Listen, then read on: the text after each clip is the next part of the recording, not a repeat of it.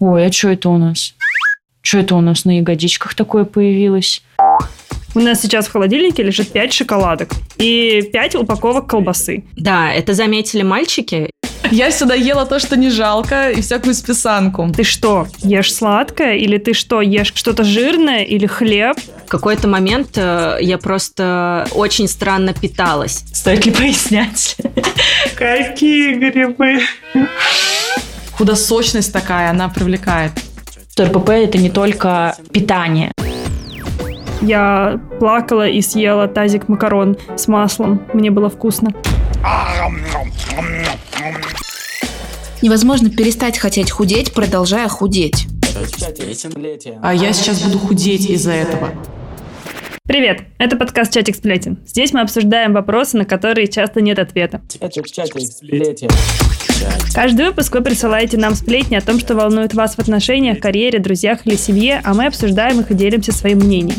Мы не даем никаких советов, потому что и сами не знаем, как надо. Но будем рады, если наши истории помогут или поддержат вас. Если вы узнали себя в наших историях, все имена вымышлены, а совпадения случайны. Меня зовут Аня, и модельное прошлое привело меня к сильному похудению, вплоть до выпадения волос. Меня зовут Маша, и я стала психологом из-за РПП.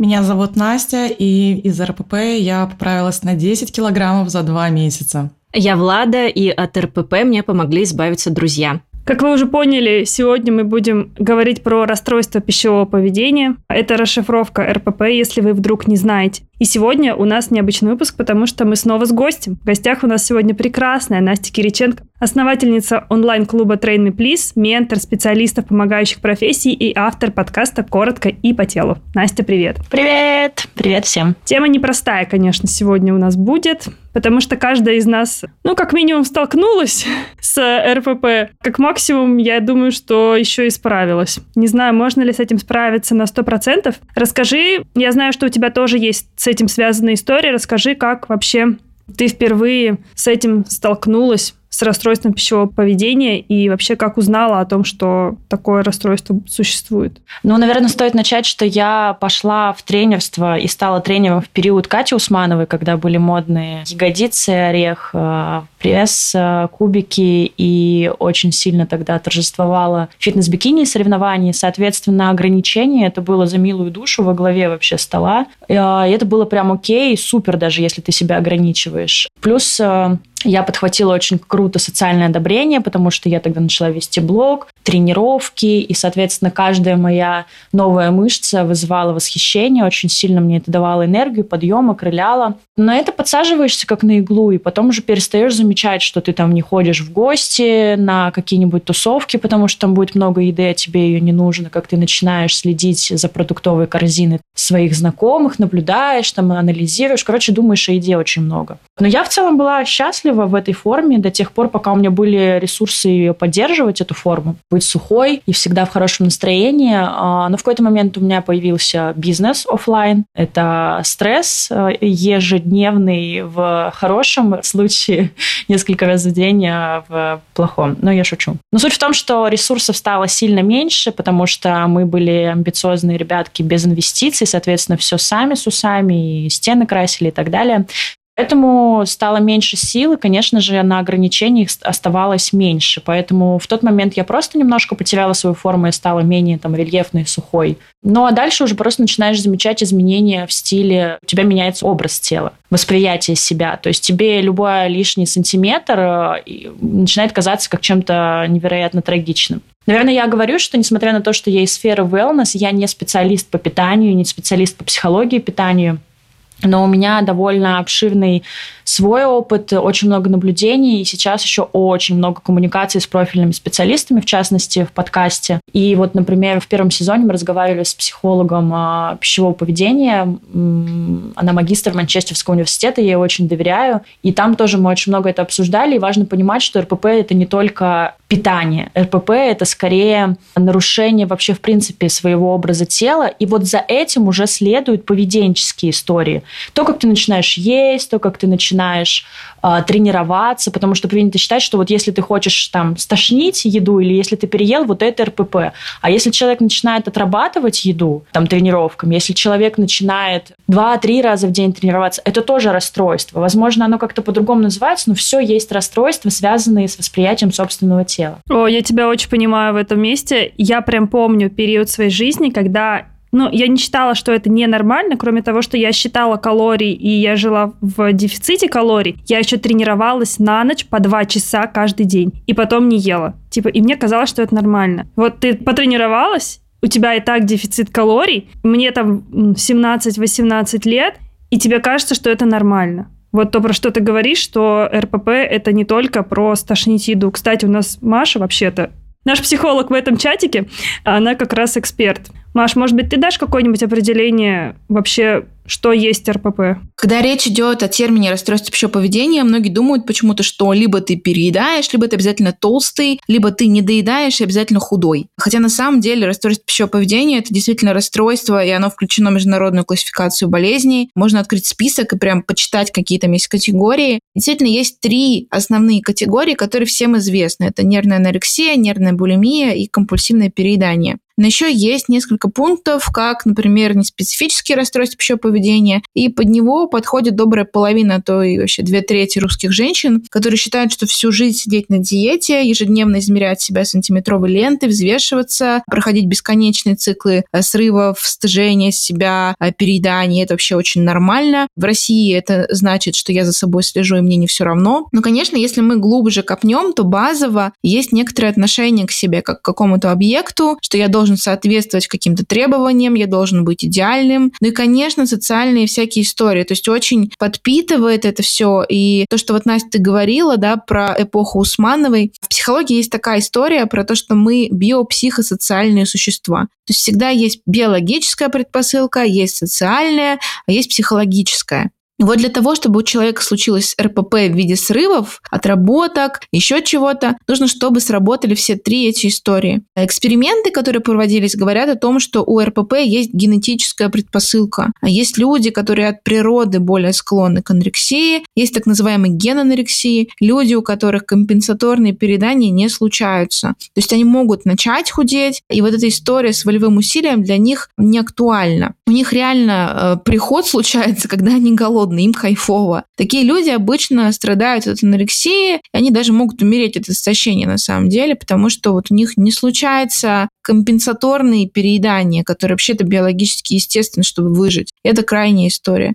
Но у большинства людей это не так, потому что большинства людей, вот как Настя рассказывала, что ты на сильных волевых в самом начале можешь себя ограничивать, а дальше эта история эволюционно все равно берет свое. И если возвращаться еще чуть-чуть назад, мы же начинаем худеть для чего? Для того, чтобы чувствовать, что я что-то контролирую, для того, чтобы получать какие-то одобрения. Само по себе тело не является финальной точкой на самом деле. Финальной точкой является ощущение либо превосходства, либо принятие, либо ощущение, что я больше никогда не буду чувствовать стыд за себя и э, за то, что я что-то не так делаю. И, конечно, когда я перестаю справляться с поставленной задачей, я свое тело контролировала, все было очень классно. Потом я перестаю справляться и проваливаюсь в этот стыд. И когда я проваливаюсь в этот стыд, начинается переедание. Ну, то есть, если совсем откатиться назад, то первопричина, она, конечно, психологическая. То есть у человека не сформирована ценность себя вне зависимости от каких-то там внешних факторов.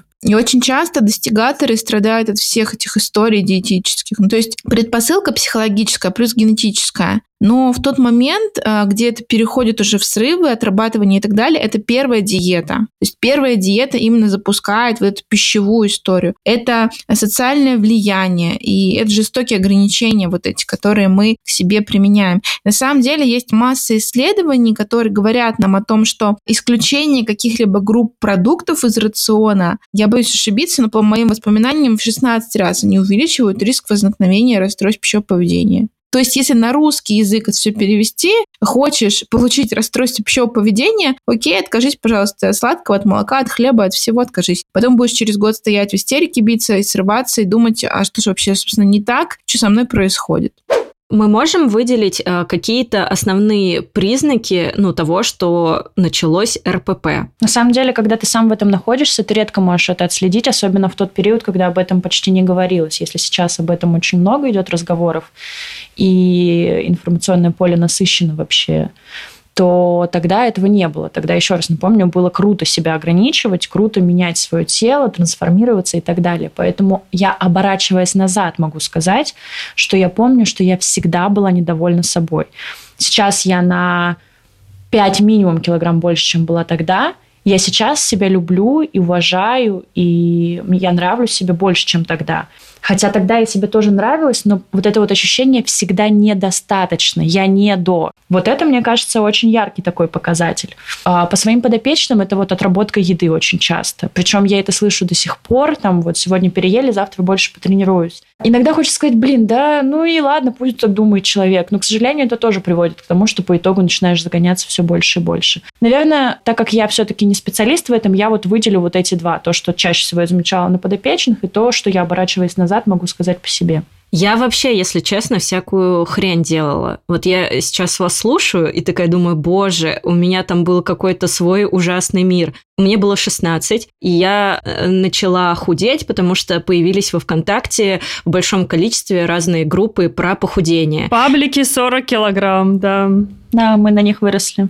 Да, и суть в том, что, во-первых, ты начинаешь подсаживаться на комьюнити в этом паблике, и весь этот паблик, вся эта группа объединена одной целью. Ты там находишь себе каких-то приятелей, которые тебя поддерживают в этом странном занятии. Это первое. Второе, ну, поскольку я еще была маленькая, я, например, могла там наваренный борщ, его не есть, а налить в чашку, а потом обратно вылить и оставить грязную чашку, как будто я поела чтобы родители думали, что я поела. А вот такие всякие вещи, и это просто какой-то ведь кошмар. Я вот сейчас оглядываюсь и думаю, чем я думала. У меня был вес 50 килограмм, просто сам по себе и так. Зачем еще? На самом деле, те признаки, которые, Влад, ты описываешь, это и есть признаки анорексии. Когда человек создает видимость, что он ест, когда у человека есть тревога, связанная с употреблением еды, в принципе, навязчивый страх поправиться, такая очень сильная увлеченность всей этой культурой. Вообще, знаете, из таких неочевидных вещей, такие люди, например, очень любят кого-то кормить, когда даже все равно сами не едят. Мы так с Настей кондитерскую открыли. Маш, а ты помнишь у себя первые признаки? Вот ты здесь как эксперт, но, но я вот, вот как человека хочу тебя спросить вообще-то. Ты знаешь, у меня очень сильный психологический был пласт, то есть я помню, что какие-то unconfidence, да, неуверенность относительно тела, она начала проявляться у меня примерно в подростковых годах. Я очень рано сформировалась по-женски, да, и а, я была одна из самых первых, у кого там выросли титики. Я помню, что у меня было очень много смущения на эту тему, и я чувствовала себя как-то не так. Я чувствовала, что я не такая, как остальные, что я крупнее. Но причем толстой я себя никогда не ощущала, прям толстой, да. Я не была толстой я чувствовала, что я как будто такая не совсем как все, да, но как бы сказать, что я толстая, это было странно бы, э, видя меня. И вот это ощущение, оно создавало такое чувство, что не совсем принято, и как будто бы я думала, что надо что-то с этим сделать, чтобы вот именно вот этот социальный контакт с людьми у меня случился. У меня была сложность с коммуникацией. Ну, у всех же есть ожидания от похудения, да, что сейчас вот я похудею, и у меня что-то будет. Вот у меня именно была идея, что после похудения я буду привлекать к себе очень много внимания, причем только позитивного, конечно же. Никакого негативного внимания не буду привлекать, да. И меня все будут любить, обожать. Мне ничего не нужно будет для этого делать. Все просто будет красивое, у меня будут отношения супер классные, у меня будут друзья супер классные, и все будет, э, в общем, у меня чики-пуки. Получилось так, что э, я перестала есть после шести сначала, вроде бы это начиналось как здоровая история, я перестала есть сладкое после 12. Почему-то вот такие у меня были правила.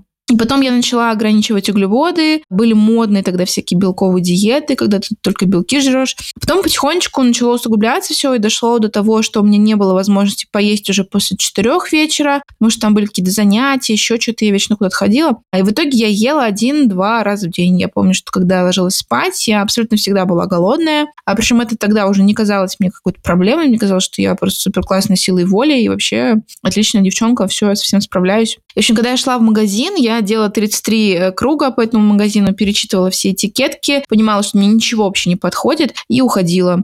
Конечно, мне сначала появлялись на всяких праздниках вот эти все тяги.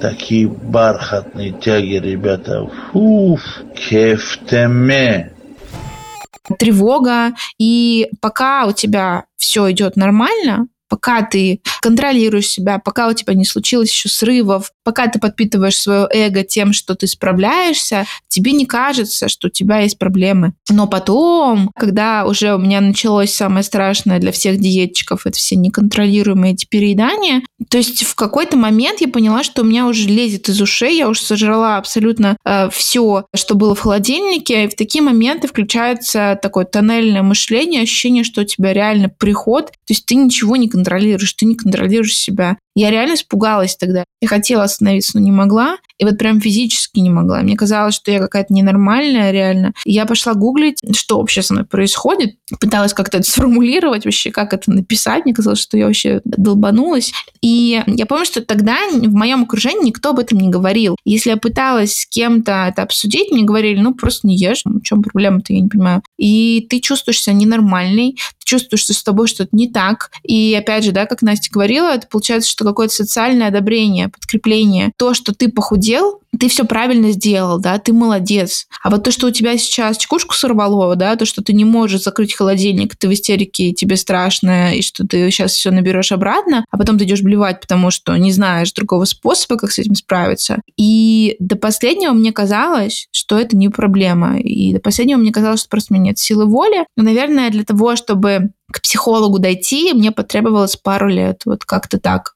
Я прям помню, на самом деле, то, про что ты говоришь. Я помню тебя в это время. И вот если говорить про человека со стороны, со стороны не замечаешь этого.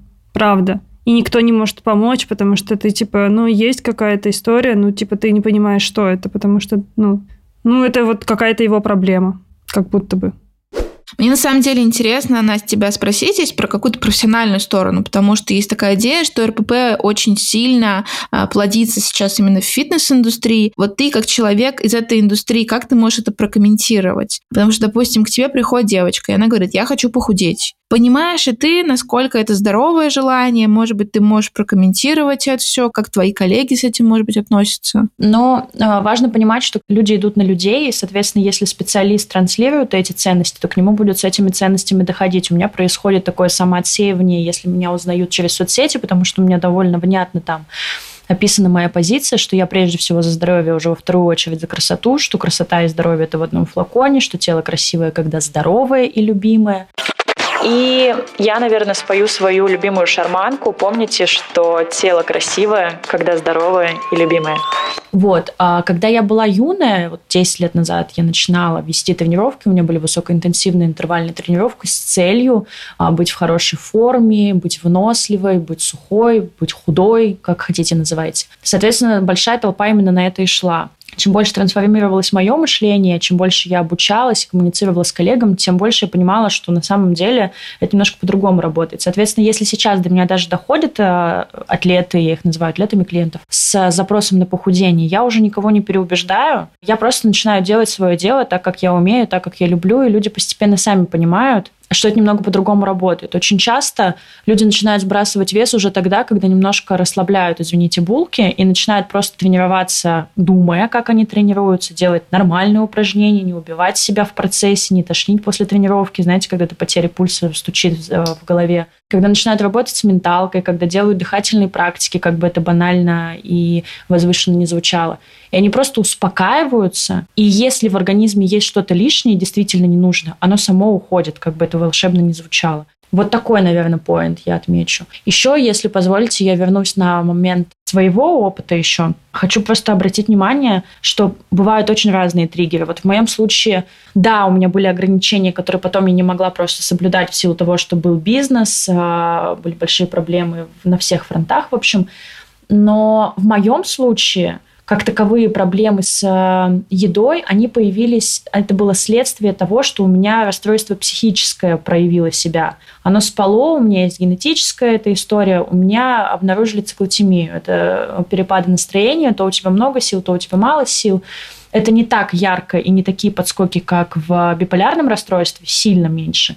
Но тем не менее ты ощущаешь, что в какие-то дни тебя распирает, ты делаешь, что делал э, в день, а в какие-то дни ты ложишься. Ну и, соответственно, в дни, когда ты ложишься, и тебе хочется полежать, похныкать, либо просто полежать даже без какого-то ужасного настроения, там случается физиология, обычная формула. Ты ешь столько же, то есть ты там даже можешь не заедать эти эмоции. Ты просто ешь столько же, но у тебя а, абсолютно снижается физическая активность. Ну и все просто. Ты потребляешь больше, чем ты тратишь. Вот, и триггер может быть такой очень часто, и это то, что часто проговаривают э, специалисты профильные по психологии пищевого поведения, что мы просто заедаем какие-то эмоции. Когда нам становится грустно, нам хочется что-нибудь тепленькое, молочка, печенье. Когда мы злимся, нам хочется что-то похрустеть.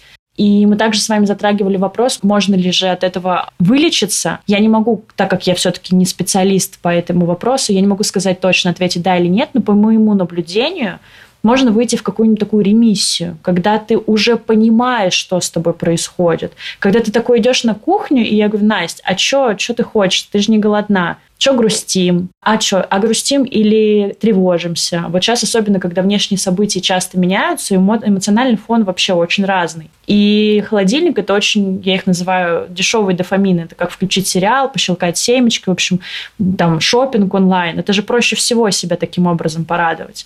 И поэтому вот это вот такая привычка есть. У кого-то это вот так. То есть очень разные направления, и просто хочется, чтобы те, кто нас слушает, понимали, что может быть по-разному. То есть не обязательно так или, или по-другому. Я вообще на самом деле удивилась, когда вы вначале каждый сказал про себя, я такая, ё-моё, получается, ну, сто из ста столкнулись с этой фигней дурацкой. Никому бы не столкнуться с этим.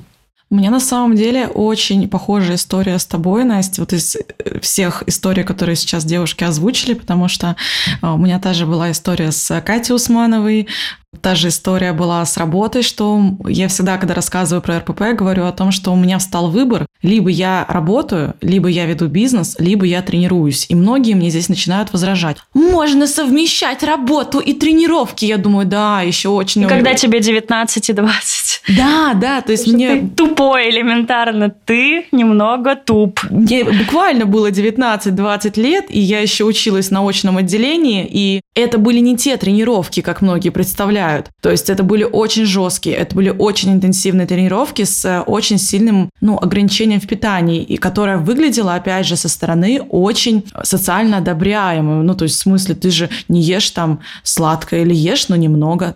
Я могу сказать, что я очень долго продержалась на самом деле. То есть мое РПП дало себе знать, наверное, в 21 год. То есть я почти пять лет тренировалась, жила в ограничениях, при том, что это были ограничения не питания на тысячу калорий. Это было, ну там, типа здоровое вот это ограничение, когда ты там ешь на вот эти 1800. Но вот с чем я столкнулась, как у меня этот триггер развился в момент, когда я поняла, что я уже больше не могу считать и не хочу считать калории, а я не знаю, как жить.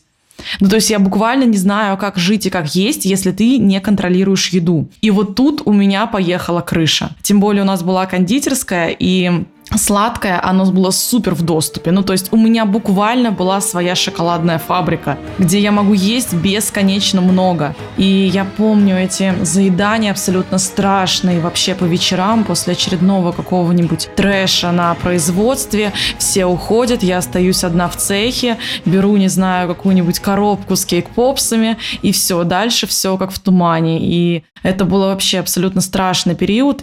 И мне даже страшно представить, какое это было количество там калорий еды. Естественно, я поправилась, наверное, месяца за два достаточно сильно. И что мне кажется самое вот страшное, в моем, по крайней мере, для меня было, что ты же во всем этом пытаешься контролировать питание, а ты поправляешься. И начинаешь себя еще ненавидеть за то, что ты поправляешься. То есть ты, в принципе, ненавидишь себя за все. И за то, что ты толстая, ну, по твоему мнению, и за то, что ты не можешь себя контролировать. Ну, в общем, за все беды везде ты плохая, и это очень тяжело выносить. Мы же все-таки типа чатик сплетен, да, сегодня? Да? Хотите тоже? Но это не знаю, насколько сплетни. Так случилось, что мы все из одного города, правильно? Я хорошо помню, мы часто пересекались на улицах. Настя периодически приходила на какие-то фитнес-мероприятия, которые я делала. И в силу того, что я в этом во всем варилась, в сфере, я замечала по тебе эти штуки. То есть я видела, как ты себя ограничиваешь, я встречала тебя на вечеринках, я видела, что ты ешь. Волей-неволей это профдеформация. Ты видишь, как у какого человека пищевое поведение. То есть я помню, какой-то была сухой в какой-то момент прям форма, такая очень щупленькая уже. Очень сложно сейчас не подбивать каких-то оценочных суждений, но тем не менее. Ну, я понимаю даже, про какой период ты говоришь. Я даже вспоминаю, мне кажется, одну нашу тренировку на крыше. Да, и да, у меня да, есть фотографии да, да. оттуда, где я просто палочка. Мгм. И я помню, как я встретила вас чуть ли не вот этим составом. И вот у меня есть точно такой же пример, сейчас я скажу. Но вот э, я помню, как я такая, о, вы где были, что делали? Мы такие, мы пили коктейли. И я помню, Настя, вот, вот прям типичный человек, который на диете, я точно так же отвечала. Я выпила просто лимонад, то есть я даже не спросила. То есть мы настолько, вот мы такие уязвимые в эти периоды, когда мы себя ограничиваем, мы аж защищаться начинаем, оправдываться. Я помню, как я шла по улице, и я никогда не ела мороженое в тот период, упаси боже. Но я шла и ела пенку от капучино. Это была моя самая большая награда, вот это вот молочко, пенка от капучино. И меня встречает какая-то подписчица и говорит, ты что, мороженое ешь? Я такая, нет, это пенка от капучино. Я вспоминаю, думаю, господи, что за трэш? Что за трэш? Вы понимаете вообще, в чем мы живем? А если ты чуть-чуть хотя бы проявляешься, там как-то себе заявляешь, в маленьком городе это все же, ты на виду. Вот, здравствуйте. Мне кажется, поэтому вот сейчас есть у всех у нас такое удивление, что офигеть, что у всех у нас такое было, потому что это настолько стыдная тема для обсуждения, и эта тема была в какой-то момент, что ну просто не принято было это обсуждать, да, принято показывать, что у меня все супер классно, я такая вся классная, я ничего не ем. Либо это считалось нормой, типа, что ты не должен есть сладкое, ты же спортсмен, или ты же тренируешься, ты что, ешь сладкое, или ты что, ешь что-то жирное, или хлеб, как будто бы это плохо. А вы помните, что я на свадьбу у вас заказывала ПП-торт?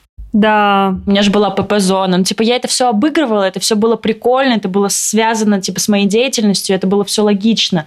Но просто это до какого пика я сейчас смотрю, то есть у меня было очень много вкусной, сладкой, все, весь стол был нормальный, я гостей не ограничивала. Но было очень классная стилизация, помню, я очень гордилась этой затеей, что у нас из дерева было написано ПП-зона, и там стояли, типа, морковки, огурцы и вот, ну, намазки, в которых можно было. И то есть у нас э, наш кейтеринг был заморочен тем, чтобы еще вот такую зону сделать. Но это было прикольно с точки зрения социальных медиа, классно пофотались, все там поели, огурцы эти стояли. Просто это к тому, насколько это был яркий период вот с этих ограничений вообще, насколько это было модно. Это было прикольно. Все таки вау, клево.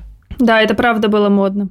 Вы начали говорить про то, как РПП проявляется в спорте. И вот у меня было два периода. Первый в 16 лет со всякой дичью, слабительными э, и прочей Жесть. ерундой. Да, там, там была жесть. Все как э, в пабликах э, 40 килограмм, слабительные. Мочегонные. Мгм. Да-да-да, конечно, мочегонные. Перед фотосъемкой, я ведь была фотографом, не- не- это была ошибка. Перед фотосъемкой э, выпить мочегонное. Вот эти вот все обманы с едой и прочее-прочее. Это был первый период, и он потом через э, года три закончился, и пять лет э, не было ничего. Я была нормальным человеком, про выход из всего этого, наверное, мы еще с вами поговорим. Но два года назад, в момент пандемии, я начала э, тренироваться. У меня был бзик, и я тренировалась на улице с тренером каждый день. И со мной. Да, и с Настей. Я могла э, приходить после э, вечеринок. То есть я могла не спать, взять сумку, прийти в 8 утра на тренировку. Когда я ее пропускала, у меня был стыд. И вот так я тренировалась каждый день. И в какой-то момент мы с тренером решили, что можно чуть-чуть подсушиться. Я, потому что ему показала референс, и такая, ну я тренируюсь уже полгода. Вот давай вот так, что мне нужно по питанию еще делать? И он начал меня курировать по питанию, а тренер парень. И получилось так, что потом мы переехали в Москву, и, конечно же, тут стресс, непонятки с финансами абсолютные. Я не понимаю, как мне бюджет рассчитывать. Я вместо того, чтобы есть правильно, а я ему отчитывалась по каждому приему пищи. Я настолько отчитывалась, что мы с девочками едем в другой город, и я не знаю, кидать ли ему э, тот факт, что мы сейчас пили шампанское с клубникой, потому что он ведь следит за вообще полным списком продуктов, которые я ем. И вот мы переезжаем в Москву. Я, конечно же, ем круассаны и кофе, потому что это самый дешевый вариант, и мне еще нужно понять, есть ли у меня финансы на жизнь в этом городе. Возвращаюсь обратно, и он начинает, ну, то есть он, наверное, этого не понимал, но он начинает кидать мне такие фразы, «М, что опять круассаны ела? потому что, ну, видит, что, допустим, формы поменялись. И через несколько месяцев мы уже расстались, я больше не тренировалась, и это в тему, наверное, э, вот этой ремиссии и осознанности, потому что я в тот момент уже отследила, маячки, которые мне уже абсолютно точно знакомы. От меня требуют стопроцентного выкладывания на тренировках, как будто я спортсмен, и требуют идеально чистого питания, а мне этого уже не надо, типа у меня совсем другие приоритеты. И поэтому мы завершили работу. Когда я тренировалась тогда с Владой, я уже потихоньку выходила в ремиссию. А Влада заходила. Да, да. И я просто смотрела на Владу и такая, моя хорошая, пожалуйста, нет, не надо, не повторяй моих ошибок. Тут главное не советовать, тут главное, да, понаблюдать со стороны. Ну, я как бы, да, тут а это, а это бесполезно. Тут, э, когда я же бывшая РППшница, знаю, что это абсолютно бесполезно. И я помню, как я нашему тренеру говорила, ты меня в это не втянешь. Типа, я даже на это не подпишусь. Дай бог, чтобы я на тренировку вообще пришла физически, что мне не станет лень. А с остальным уже там разберемся. Кстати, в тему тренеров у меня как-то был забавный случай. Я в Москве пришла в новый фитнес-клуб, и там была первая пробная тренировка с тренером. Это было в башне Федерация, знаете, типа Москва-Сити, все дела. Прихожу, и я работала на тот момент в Сити, и я была очень уставшая. Я прихожу, и говорю, у меня нет цели накачать жопу, у меня нет цели похудеть. Я хочу прийти на тренировку для того, чтобы, ну, просто разгрузить свою нервную систему, ну, как бы какую-то активность, да, физическую добавить. Сколько непонимания в его взгляде я увидела. Вся тренировка, мы с ним реально просто поссорились под конец, потому что он не мог искренне понять, как же, же мне не надо похудеть или там что-то себе накачать. А я очень такой человек агрессивный бываю, э, особенно когда какие-то непонятные мужики пытаются советовать мне, как жить. Короче, мы с ним разосрались, и больше я не ходила в этот клуб. Но я уже поняла тогда, что я э, полгода была в четкой ремиссии, и я уже прям сильно отслеживала вот эти вот маячки, которые извне мне прилетают, типа, а неплохо бы тебе было похудеть, а неплохо было бы тебе пойти нафиг. Блин, это такой отстой э, с точки зрения специалиста, это до сих пор бытует. Я поддержу эту тему. У меня было несколько ситуаций, опять же, оборачиваясь назад. Я в Томске ходила к массажистке, и я к ней приходила, я была тренером, и я очень стеснялась говорить, что я тренер, потому что массажисты тебя как под лупой смотрят, еще, ну, там, начнут выделяться. И, как оказалось, не зря. Я к ней приходила, и она говорила, ой, а что это у нас? Что это у нас на ягодичках такое появилось? Настя, вы ешьте, как вы едите, но вы просто жуйте побольше, много раз жуйте, и не будет так сильно откладываться. И вот каждый раз она вот такие фразы мне прокручивала, и я это все нанизывала. А тут пару лет или год назад мы ездили в Казахстан по работе с а, мужем, и в отеле, в котором мы снимали, был массаж. И я пришла, ну а я уже все вот с нынешней своей головой. И мне, короче, массажистка начинает говорить, ой, ну вы такая вообще, у вас такое тело, вот вам бы еще чуть-чуть, и вот ну вообще хорошо будет. Вы понимаете, вам нужно чуть больше тренироваться, чуть меньше есть, и вот ну, вы прям, вы прям близки к хорошей форме. Я лежу, думаю, господи, 21 век, 22 год, о чем идет? Ну, то есть этого до сих пор очень много. И тут главное, что вот благодаря таким вот э, диалогам, меди... ну, то есть подкастам и так далее, нужно просто, чтобы скептичное мышление как-то правильно почему я сейчас не могу вспомнить это слово. Ну, в общем, уметь замечать это и бежать оттуда, если не хотите там провалиться потом и долго это разгребать. Вот. Есть одна там э, моя знакомая, которая, ну, скажем, тоже в индустрии раньше была в плане там фитнеса и так далее. И как я была удивлена, услышав от нее комментарий относительно одного ментора, что я бы к ней точно не пошла, она же толстая. И я такая, что? Ну, как бы, а в чем взаимосвязь вообще? Ну, значит, она не ухаживает за собой что? Ну, то есть, а э, там девушка, ну, для меня вообще нет вот этого понятия, там, толстый, не толстый, ну, как бы, ну, есть кто-то, да, с, э, у кого вес больше, у кого-то меньше, но в плане у меня нет корреляции, хороший это специалист или плохой это специалист.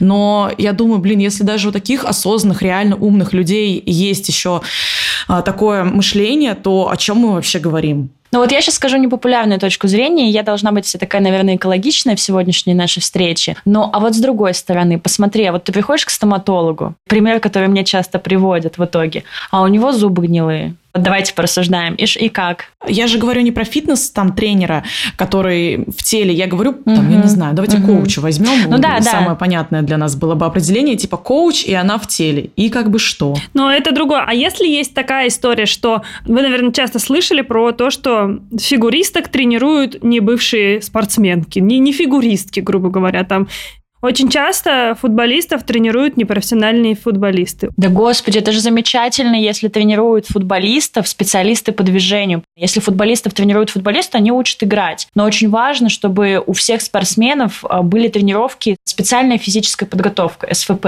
Очень важно, чтобы готовили их колени, чтобы учили их взрывной нагрузки, чтобы подготавливали их суставы.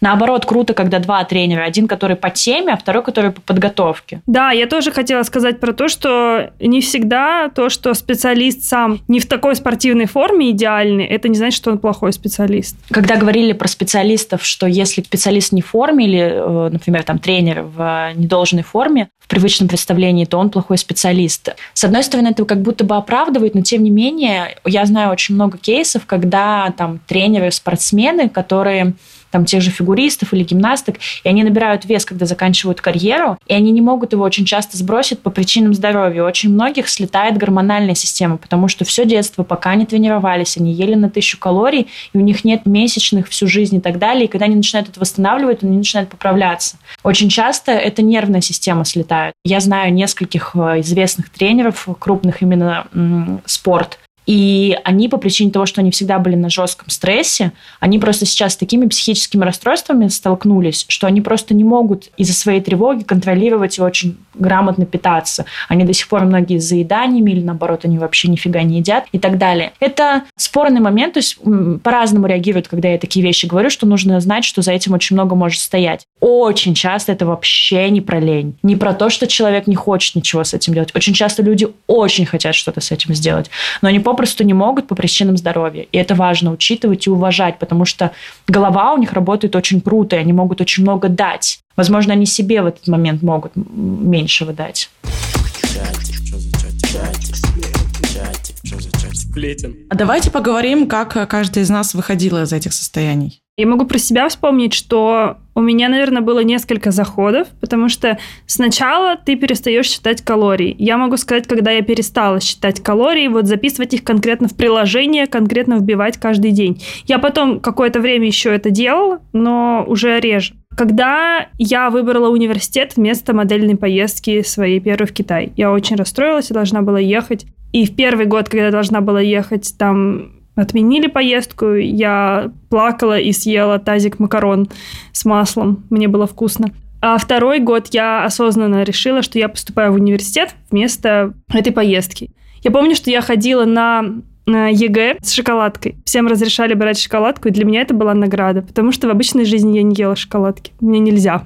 Я помню, что я тогда начала это замечать, когда у меня действительно начали сыпаться волосы, не просто сыпаться, а вот ты моешь голову и достаешь пучок волос просто. У тебя такой болезненный вид, и действительно это была попытка что-то контролировать в своей жизни. Я начала от этого потихонечку отходить, хотя бы от подсчета калорий. А дальше это все было очень долго и сложно, еще несколько лет. Я помню одну ситуацию, когда меня позвала девушка на фотосессию, и фотосессия должна была быть в нижнем белье. И я готовилась и не ела почти сутки. И я помню, что она мне накануне пишет, ну, не накануне, а буквально за несколько часов до съемки такая, слушай, Аня, я тут застряла в какой-то бане, там, что-то там это, давай перенесем съемку. И я такая, нет, мы обязательно ее проведем. Ты не понимаешь, я готовилась, я не ела.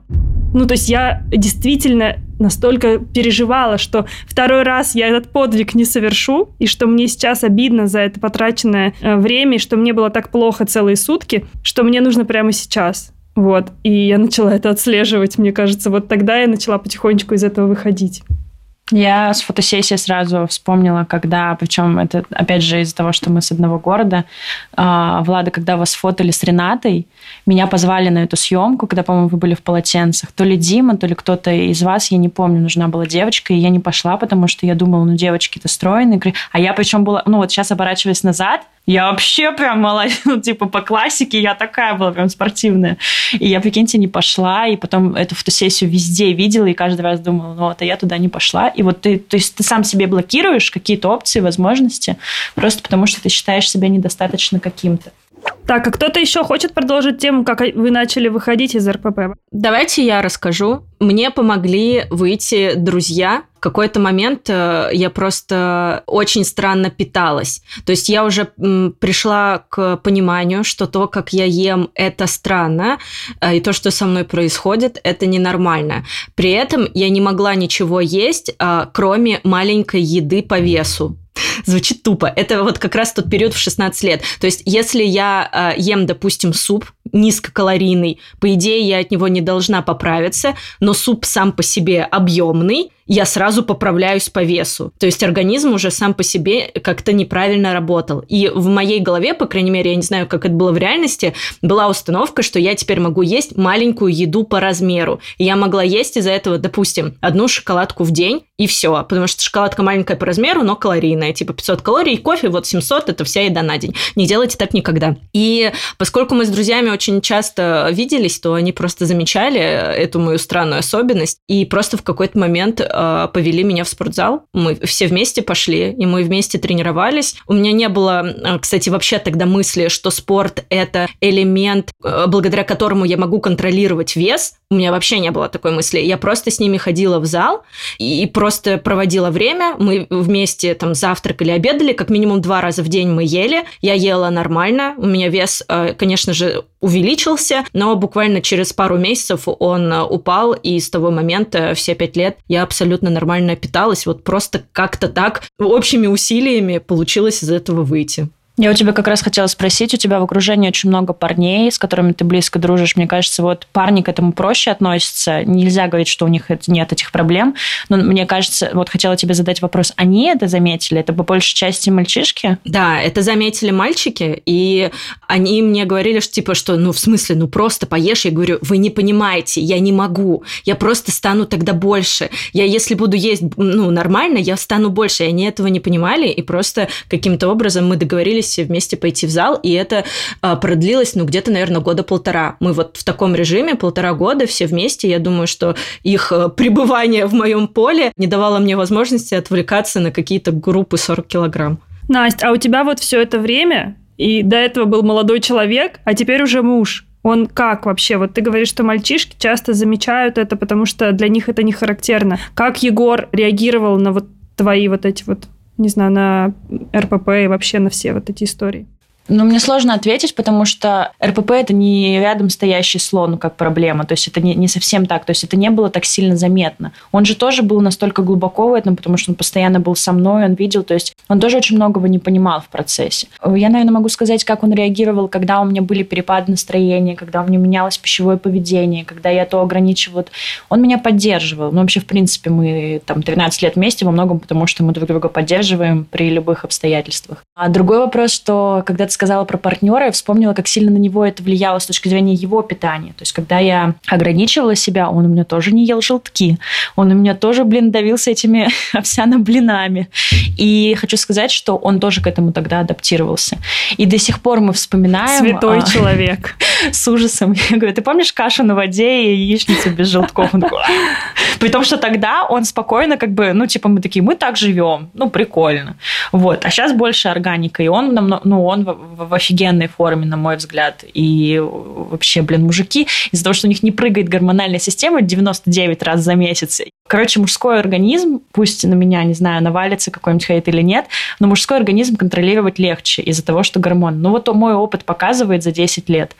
И когда я вижу, как он там, типа, мы ходим 4 раза, 5 раз на тренировку, я вижу, как в рамках недели у него просто меняется офигенно тело, и я понимаю, что у меня это неделя перед менструацией. Я такая, все, пока. Ненавижу. А я начинаю отекать, хотя тренировалась, там столько же ела примерно. Настя, а как ты вышла в итоге из э, этого мышления? Я не считаю, что из этого можно полностью выйти, кстати. Вышла в ремиссию, мы тут, наверное, будем так, да, говорить. Ну, чем больше ты об этом думаешь, говоришь, спрашиваешь, консультируешься, мне кажется, только так начинаешь отслеживать. Ну, и ты должен быть в этом заинтересован. Мне кажется, что если бы я не упала на дно психически, когда ты лежишь на полу, плачешь и жить не хочешь, то, наверное, я бы, наверное, не начала так работать с менталкой. Потому что, в принципе, меня дол... я очень долго спокойно держалась, ты тоже, Настя, об этом сказала, на ограничениях, и для меня это было нормой.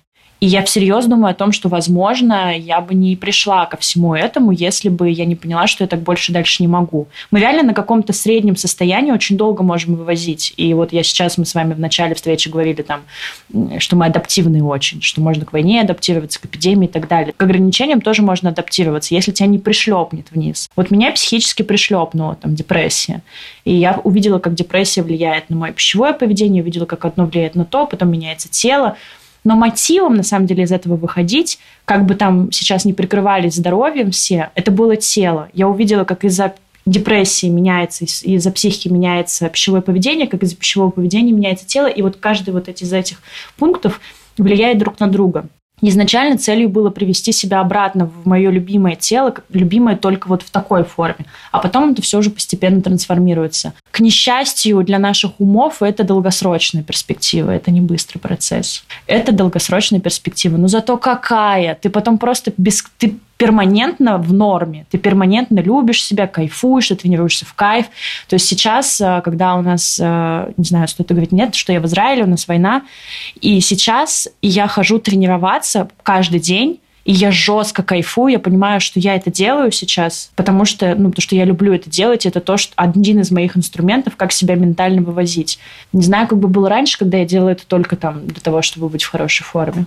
Слушай, у меня получилась история, мне кажется, немножечко другая в плане выхода, потому что ты говоришь, что у тебя главным триггером было тело. У меня главным триггером стало именно то, что я была на дне эмоциональном, и я не могла вывозить себя вообще. Сама не могла находиться с собой. И я помню, что у меня таким щелчком стало, когда я поехала со своим молодым человеком, бывшим э, в Японию, и был первый день, и он мне говорит, ну давай фототься, он был фотографом, а я ненавидела свое тело, я ненавидела свое лицо, лицо, ненавидела свою внешность. И я думаю, так, ты прилетела в Японию за там сотни тысяч километров, условно говоря, да, там очень далеко. И ты сейчас из-за того, что весишь 65 килограммов, фототься не будешь. Ну, типа, это же бред. И я начала фототься. И я поняла, что у меня должна быть история не про то, что мне нужно вылечиться для того, чтобы похудеть, а мне нужно э, полюбить себя в этом весе. То есть принять то, что я могу быть классной в этом весе. Мне кажется, что для меня вот это стало триггерной такой поворотной точкой. Ну, потом мы с Аней уже продали кондитерскую. Да-да-да. И жизнь наладилась. И, в принципе, большой триггер ушел из моей жизни. Но на самом деле там не столько даже триггер сладкого, сколько триггер стресса, мне кажется, ушел. И наступил ковид.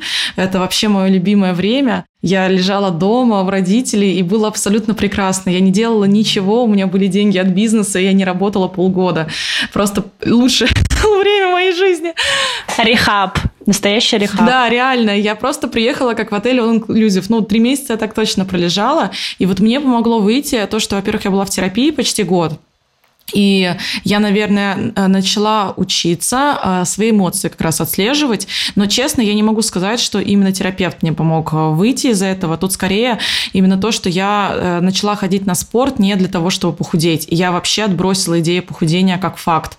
И вот прошло уже, ну, скоро три года уже будет, как я в ремиссию такое вышло, ну, где-то два с половиной сейчас. Я похудела на 10 килограммов, и я всегда говорю о том, что я похудела на круассанах, вине и всем, короче, самым вредным, что только можно, потому что у меня вообще ушел э, фокус еды. Я могу теперь забывать поесть, я могу забывать вообще там поужинать, и что вообще еда существует в этом мире, мне вообще все равно, что есть. И чаще всего еда, наоборот, ну, типа, мне даже аппетита не вызывает. И я как-то очень спокойно к ней отношусь. Но если выделить, что помогло основное, вот что помогло тебе сместить фокус с э, тела и с еды? Слушай, да я просто задолбалась, честно говоря. Ну, то есть я устала переедать. Ну, то есть я какого-то, мне кажется, дна э, достигла. Ну и, наверное, то, что триггер самый большой ушел. Если бы кондитерская, вероятнее всего, не исчезла, и моя жизнь не перевернулась там на 180 за неделю, потому что я за неделю еще из отношений своих вышла э, и кондитерскую продала. В отношениях было несколько лет, в принципе, столько же, сколько у меня была кондитерская. То есть моя жизнь резко повернулась, и я осталась дома. И, кстати, вот, наверное, почему я про ковид так говорю, потому что что сделал ковид? У меня всегда была внутренняя тревога, что я чего-то не успеваю успеваю, что мне надо куда-то бежать. А в ковид все остановились. И все как будто стали на равных. Ну, то есть мы равно не можем выйти Фома из дома. ушло. Да, да. Мне кажется, я поддержу Настину вот эту тему про то, что когда ты задолбался уже, что вся твоя жизнь крутится вокруг еды и похудения, мне кажется, что это основная точка. И тогда ты идешь что-то менять, потому что ты понимаешь, что в твоей жизни есть еще какие-то вообще-то важные сферы. Ты хочешь ими заниматься. В моем опыте, когда я восстанавливалась, было так, что я ходила на терапию, и первое время, несмотря на то, что у меня была длительная терапия, все равно у меня в ремиссию надолго не уходило ничего по одной простой причине. Потому что я все еще где-то холила или леяла эту идею о похудении. И вроде бы с самооценкой у тебя уже все нормально, со взаимоотношениями с людьми у тебя уже все нормально. А потом ты такой думаешь, вот все же могут круассанчики не есть, ну я же могу. Но ограничения в моем, по крайней мере, случае, это было очень сильный триггер. То есть как только я начинала себя ограничивать, заканчивался какой-то период, наступал какой-нибудь праздник, день рождения или еще что-нибудь, и потом тебе снова срывает чекушку, снова начинается переедание. Но опять же, мы опытом научены, да, вот как Влад говорила, что уже начинаешь чувствовать, где что-то нехорошее начинается. Я начала себя раньше останавливать, и, наверное, окончательная ремиссия у меня случилась тогда, когда я поняла, что не хочу больше худеть и все. Не хочу на это тратить время и энергию. Я хочу свое тело любить, я хочу им заниматься, я хочу быть здоровой, я хочу за собой ухаживать, но что-то от себя требовать, выжимать я больше не хочу. И вот, наверное, только после этого, наверное, случилась какая-то более устойчивая ремиссия. Не, я ходила к психологу в 2019 году, просто сейчас уже разбираясь в разных типах э, психологии, я понимаю, что мне нужно было идти к узкому э, специалисту, который, как Маша, например, работает с РПП, либо идти к, в КПТ какой-то подход. Я была у гештальтиста, и на тот момент это, ну, не то, что подходит для, как мне кажется, для терапии РПП. Но, как бы, все равно у меня был определенный прогресс э, в работе с ней, просто он был не такой, как был бы, если бы, например, пошла к КПТ-специалисту. Маша, кстати, скажи, это правильная теория? Правильно мы мыслим, что КПТ лучше всего помогает с работой с пищевым поведением? У меня тоже есть такая теория, и практика показала, что правда так. А давайте для слушателей объясним, что такое КПТ.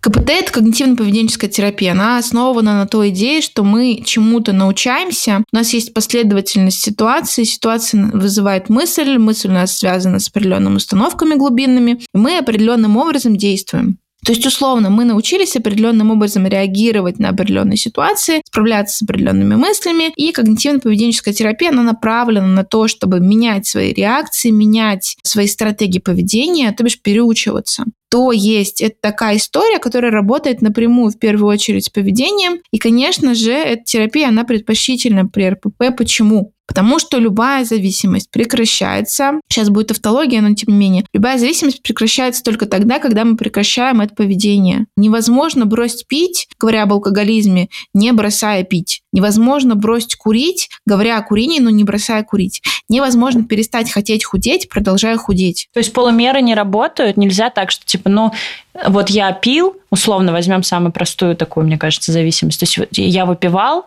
а, там 6 раз в неделю. И вот я выпиваю один раз в неделю, и я от этой зависимости избавляюсь. То есть только полное прекращение принятия алкоголя, вот эти все 12 шагов и рехабы, да-да, по большому счету, да, вот в истории, в которой я обучалась, именно такой подход. И вот когда мы на полшишечки пытаемся похудеть, когда мы на полшишечки пытаемся себя контролировать, неважно, понимаю, что я все равно себя контролирую, я все равно отношусь к себе объектно. То есть я объект своих манипуляций над собой. Разница РПП и не РПП в том, что в РПП я отношусь к телу как к чему-то, над чем я работаю. Я от него что-то требую. Я постоянно какие-то махинации предпринимаю, чтобы оно как-то выглядело. А картина мира в не РПП — это когда я — это и есть мое тело, когда я в нем живу на самом деле. Пока мы продолжаем себя контролировать, взвешивать, еще что-то, мы подпитываем картину мира, в которой мое тело — это объект моих вмешательств постоянных. И, конечно, с одной стороны, мы меняем картину мира. Здесь важна ремарка. РПП как расстройство начинается тогда, когда мы садимся на диету. Вот именно окончательным триггером является это. Пока человек продолжает ограничивать свое питание, он в жизни из этого не выйдет. Поэтому, когда я работаю с клиентами, мы сначала занимаемся восстановлением питания,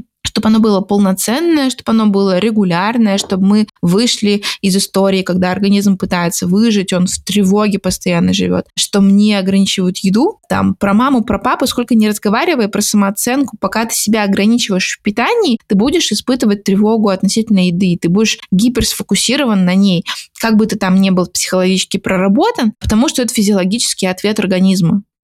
Я сейчас вспомнила вот после слов Маши про как раз то, что мне еще помогло. А, это как раз а, легитимизация всей еды и дисциплина с тем, чтобы есть три раза в день и разрешать себе еще два перекуса. То есть вот когда я себе прям разрешила чуть ли не стала себя заставлять делать вот эти основные приемы пищи, мне это очень сильно помогло. И второй момент, когда я перестала вообще акцентировать внимание на компульсивных переданиях. Моя основная проблема была это компульсивные передания. Если раньше они были два раза в неделю, я прям всегда знала, что в четверг и в субботу, скорее всего, мне сорвет крышу, потому что понедельник, вторник, среда я могу себя держать. А потом это стало там только в субботу. А потом это стало раз в две субботы, когда я вообще перестала на это концентрировать внимание. Ну, типа, переела. Ну, ладно. Ну, типа, ну, нажалась опять на ночь. Ну, пожалуйста, ладно, хорошо. И вот со временем эти передания стали реже и реже. Я помню потом, когда я в Москву переехала, у меня там раз в месяц где-то могло быть какое-то передание, а потом вообще все сошло на нет. У меня, кстати, такая же история. А, когда мы уже переехали в Москву, и у меня появился молодой человек, я, честно, была все еще немножечко а, ограничивала себя в каком-то питании, в какой-то еде. То есть колбасу есть нельзя. Это же вредно. Я не знаю, в какой момент я перестала есть колбасу. Но это почему-то, типа, как, вот, типа, есть какие-то продукты, которые ты просто не можешь есть. Ты не можешь просто так купить себе какое-нибудь там, типа, мороженое и есть его, блин, каждый вечер. Или просто держать кучу шоколадок дома. У нас сейчас в холодильнике лежит 5 шоколадок и 5 упаковок колбасы. И когда мы стали жить вместе, у него его пищевые привычки, они смешались с моими пищевыми привычками. И знаете, что я поняла? Что мне кайфово есть гречку на завтрак. Я могу ее есть 6 из 7 дней в неделю. И что плохого с гречкой? Наоборот, хорошо, что гречка – это типа а какая-то полезная еда. Вот типа. Но при этом я могу есть колбасу. При этом я могу есть гречку с колбасой, или на ночь есть бутеры с колбасой, или съесть сырок в 12 ночи, или съесть шоколадку в 12 ночи. Вот когда что угодно, даже чипсы у нас лежат, типа, кто их хочет съесть? Если бы это представить меня там 5 лет назад, чтобы у меня просто лежала какая-то вредная еда, я бы ее либо съела, либо ее просто бы не купила себе. А так, когда ты начинаешь, перестаешь себя ограничивать действительно в этой еде, она тебе уже не так нужна. И я поняла, что мне вообще-то нравится есть гречку и не, не переживать по поводу того, что, о, надо есть гречку, потому что она полезная, а не потому что я ее хочу есть. Я просто начала выбирать продукты, которые мне нравятся. Ну вот дележка на хорошую и плохую еду, это тоже такой яркий признак того, что что-то идет не так. Легализация, ну типа нет плохой или хорошей еды мы себя хвалим за то, что сейчас не так, но я уверена, что у каждого какие-то хвосты тянутся, и это ок. У меня, например, я до сих пор 10 раз подумаю, чем, прежде чем поем грибы, обычные там шампиньоны, например. Стало смешно, потому что мы недавно были в Амстердаме, и я такая сказала это и думаю, так, стоит ли пояснять? Какие грибы? Потому что в свое время моя коллега, которая жестко упарывалась по питанию, она мне сказала, грибы – это пустые продукты, мы ничего из них не получаем. Все. У меня, то есть вот какая бы я сейчас осознанная не была или не представлялась, я все равно, я такая, грибы, а зачем я их буду есть? И вот очень многие вот так продукты. То есть эти хвосты, это не знаю, но это, это очень долгосрочная история. И окей, если они есть, просто хочется тоже, я боюсь, что мы сейчас такие, мы вот вообще и колбасу теперь ездим. Дофига всего еще в припрыжку за нами скачет. У меня до сих пор тянется тема со взвешиванием и тревогой от того, если я долго не взвешиваюсь. То есть даже если бы я вижу там одинаковую цифру, меня это не тревожит. Но если этого факта нет в моей жизни, меня это тревожит. Я сейчас вот три месяца живу где-то в путешествиях, разъездах, я не вставала на весы. Я буквально вчера в «Близкие друзья» там, по-моему, выкладывала, а, просто записывала, короче, видео а, про то, что офигеть, кажется, как я похудела. Ну, то есть мне все равно нравится идея, когда я худею. Да, скорее всего, всего, я уже так не стрессану, когда я поправлюсь, если я поправлюсь там на 10 килограмм, как в прошлый раз. Мне кажется, всем нравится. Ну, mm-hmm. как бы это тоже не совсем такая история. Я понимаю, что это отголоски, вот, которые идут с тех времен, что вот эта вот худосочность такая, она привлекает. Ну, чаще всего в Инстаграме мы увидим, когда девушка похудела и такая, вот я была в Италии, ела пиццу, пила вино и похудела на 2 килограмма. Об этом напишут. И реже мы увидим, как девушка скажет то же самое и скажет, поправилась на 5.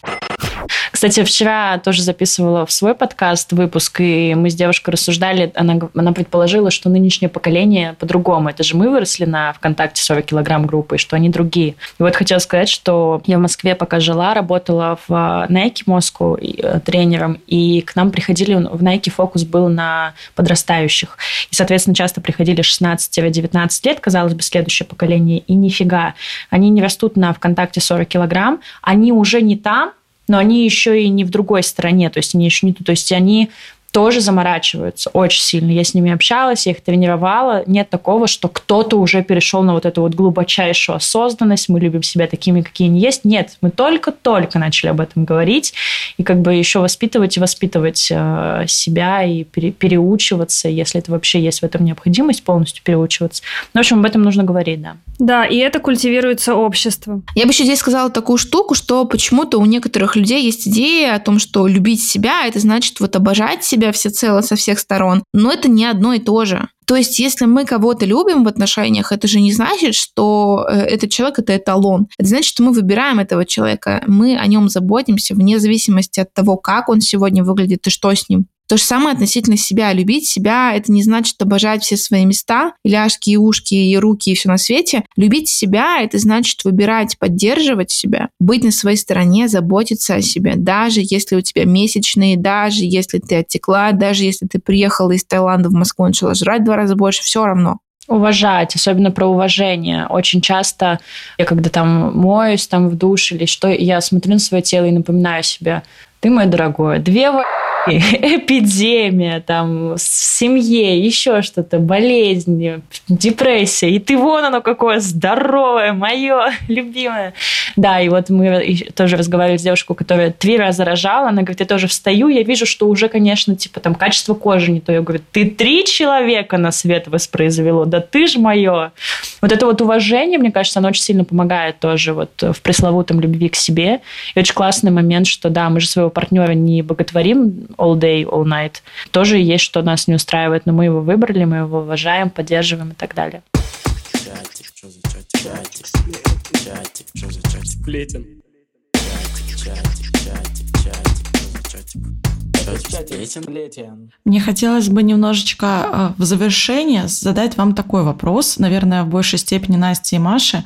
Вот я уверена, что сейчас наши слушательницы и слушатели думают, и что, я теперь никогда не похудею? И что? Ну, то есть вот э, я хочу сбросить. Невозможно, что ли, похудеть? И как вы думаете, вообще эта идея, она имеет место быть? Можно ли как-то экологично похудеть? Я бы начала со сверхценности похудения. И важно понимать, что сама сверхценность похудения, если ты любым путем, неважно, какая у тебя будет менталка, какие у тебя будут отношения с людьми, какое у тебя будет здоровье, если тебе все равно надо похудеть, давайте начнем с этого. Что это такая странная немножко картина мира. И очень часто, когда ко мне приходят клиенты работать с РПП, они приходят, конечно же, не потому, что им тревожно, и у них вся жизнь э, на еде сошлась, а потому что им просто страшно, что они потолстеют. Я им проговариваю очень долго, очень много и очень монотонно про то, что мы здесь, когда мы занимаемся терапией РПП, целью является не похудение, целью является сделать так, чтобы еда не управляла твоей жизнью сейчас. Ну, а если еще нет РПП?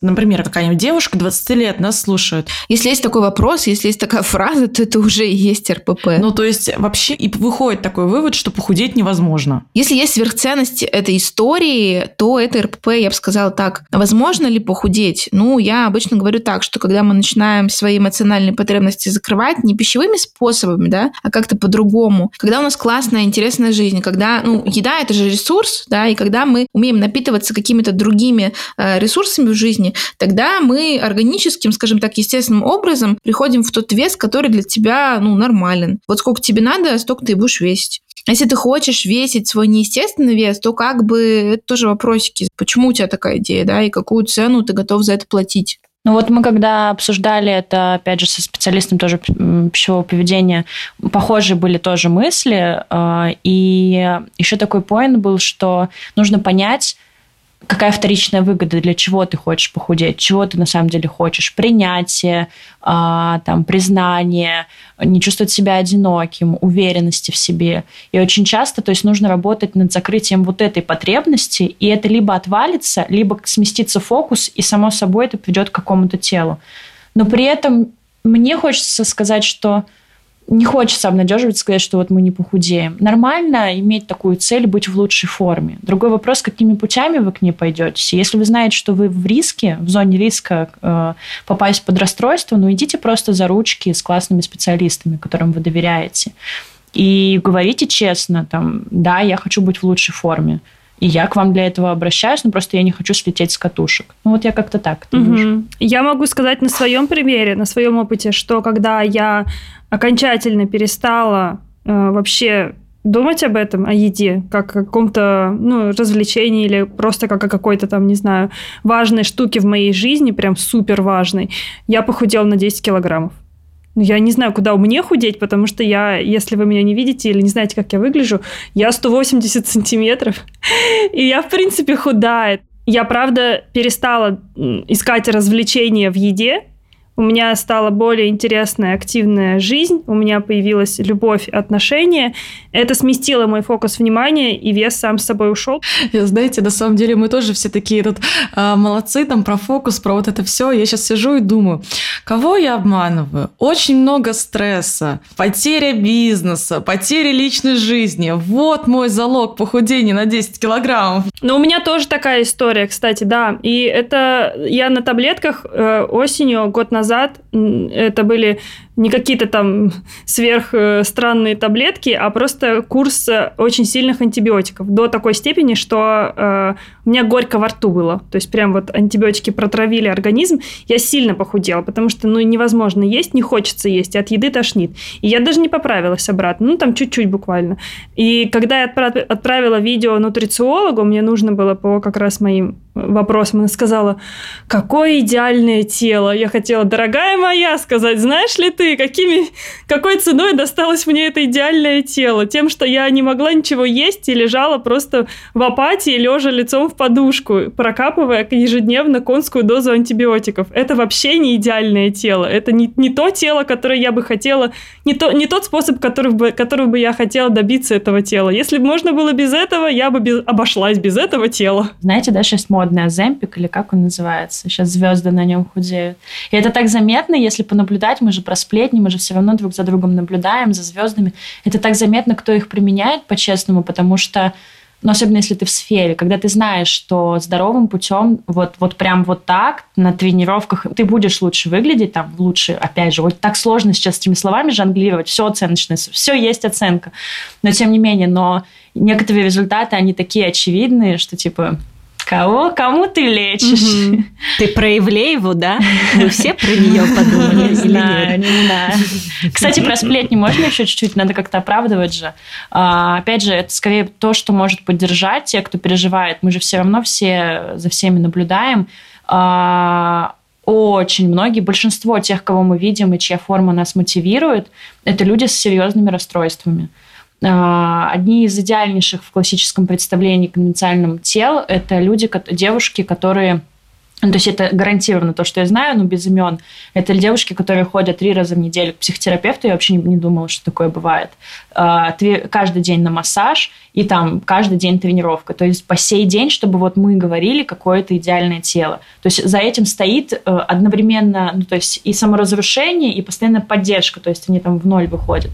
И эти же люди при этом просто живут у мануальных терапевтов и так далее. Ну, то есть это хочется понимать, что за этим стоит. Пока мы такие, о, тоже так хочу, или там гнобим себя за то, что мы не так выглядим, люди на это кладут жизнь, огромное количество денег и времени. Подумайте, хотите ли вы этого. И все таки да, да. блин, хочу. Если честно, хочу. Массаж ну, 7 да. раз в неделю. Да, да, если честно. Лет так пять назад я бы так и сказала, да господи, со мной такого не будет. Это я, я что нормальная, у меня что сила воли есть. Мне мой психолог тоже говорит, Анастасия, сила воли-то у вас есть. Ну, кукух немножечко это, не в ту сторону едет только. На этой прекрасной ноте о том, что нужно быть самими собой или ходить на тренировки 7 раз в неделю. Ну, вообще, пытаться быть самими собой это довольно классно. И не оборачиваться на тех, у кого какое-то там офигеть какое тело. И всегда думайте о том, что за этим правда стоит. И думайте о том, э, насколько вы готовы потратить свою жизнь на то, чтобы у вас было это. Может быть, вы хотите чего-то другого? Мы, конечно, не даем никаких советов в подкасте, да. Ни одного. Никаких советов, да, но Здесь мы научим вас жить. Ребята, мы вас поддерживаем. Если вы сейчас находитесь в сложной какой-то такой ситуации, обязательно обращайтесь к специалистам. У нас подкаст про хихоньки и хахоньки, но тема очень серьезная, и хотелось бы, конечно, чтобы как можно больше людей осознанно относилось к своему здоровью и моральному, и физическому. Если вам нужна помощь, э, тут как бы мы вообще все потенциальные клиенты Маши, но если вам нужны специалисты смежных сфер, вы можете написать мне, у меня уже поднакопился список грамотных специалистов, которым я доверяю, и с удовольствием вам их порекомендую. Вау, супер. Супер. Спасибо, Настя. Спасибо, что пришла к нам в гости. Было очень интересно Спасибо. с тобой. Наконец-то вы позвали. Чатик сплетен. Ну что, всем до встречи в следующем сезоне подкаста «Несладкий, Несладкий бизнес». Здравствуйте, это внезапно стал подкаст «Несладкий бизнес». Ай-яй-яй. Ребята, это финальный выпуск подкаста «Чатик сплетен» этого сезона. Мы с вами прощаемся. До встречи в следующих сезонах. Пока-пока. Bye-bye. Чатик сплетен.